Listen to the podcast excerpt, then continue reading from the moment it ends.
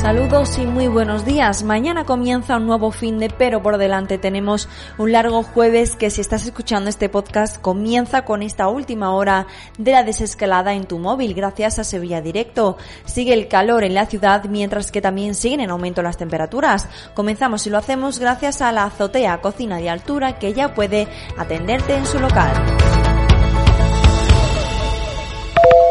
Sevilla Directo Actualidad. 28 de mayo de 2020. Vamos con el tiempo que como decimos es bastante veraniego. Según la EMET hoy tendremos una máxima de 36 grados en la ciudad, mientras que la mínima se queda en 20 grados. Es lo que nos espera porque parece que la sensación primaveral se ha esfumado por completo en Sevilla.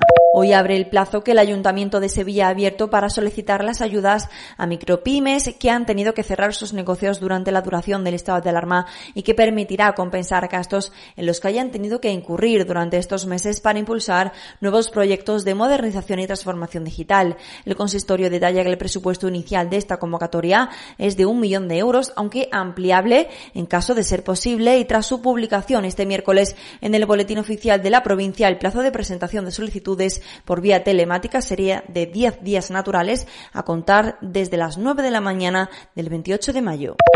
Seguimos también en clave municipal porque el Consorcio de Turismo de Sevilla ha alcanzado un acuerdo con la Confederación Española de Agencias de Viajes para adherirse a esta red que agrupa a unos 4.500 puntos de venta en el país, el 97% del sector nacional. Esta alianza permitirá un refuerzo de la promoción turística del destino Sevilla en las agencias de viajes, el uso de los canales de comunicación de toda la red, la divulgación de eventos especialmente relevantes para la ciudad como el año Becker y los actos del quinto centenario de la primera circunnavegación a la tierra de Fernando Magallanes y Juan Sebastián Elcano y la participación en hasta ocho workshops en otras tantas capitales de España. Los usuarios de sillas y palcos de la Semana Santa podrán solicitar el reembolso de sus abonos una vez detraídos los gastos de la gestión y parcial instalación de la carrera oficial hasta el día 30 de septiembre, tal y como ha indicado el Consejo de Hermandades y tras la aprobación de la medida por parte de los hermanos mayores.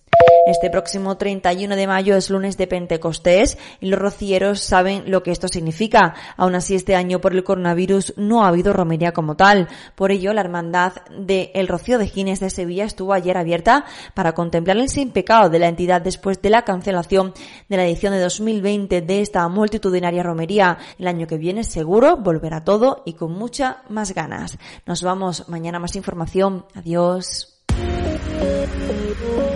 ¿Sabes que ahora puedes seguir disfrutando de la cocina de la azotea pero sin salir de casa? Sí, ya sabemos que lo que de verdad quieres es venir a uno de nuestros restaurantes. Nosotros también. Queremos verte. Pero mientras podemos volver a hacerlo, ¿por qué vas a renunciar a tu plato favorito de nuestra carta? La azotea. Cocina de altura. También a domicilio. Sevilla Directo Actualidad, de lunes a viernes desde las 7 de la mañana en tu móvil. Puedes suscribirte en Google Podcast, Apple Podcast y Spotify. Y también en el canal de Telegram Sevilla Directo.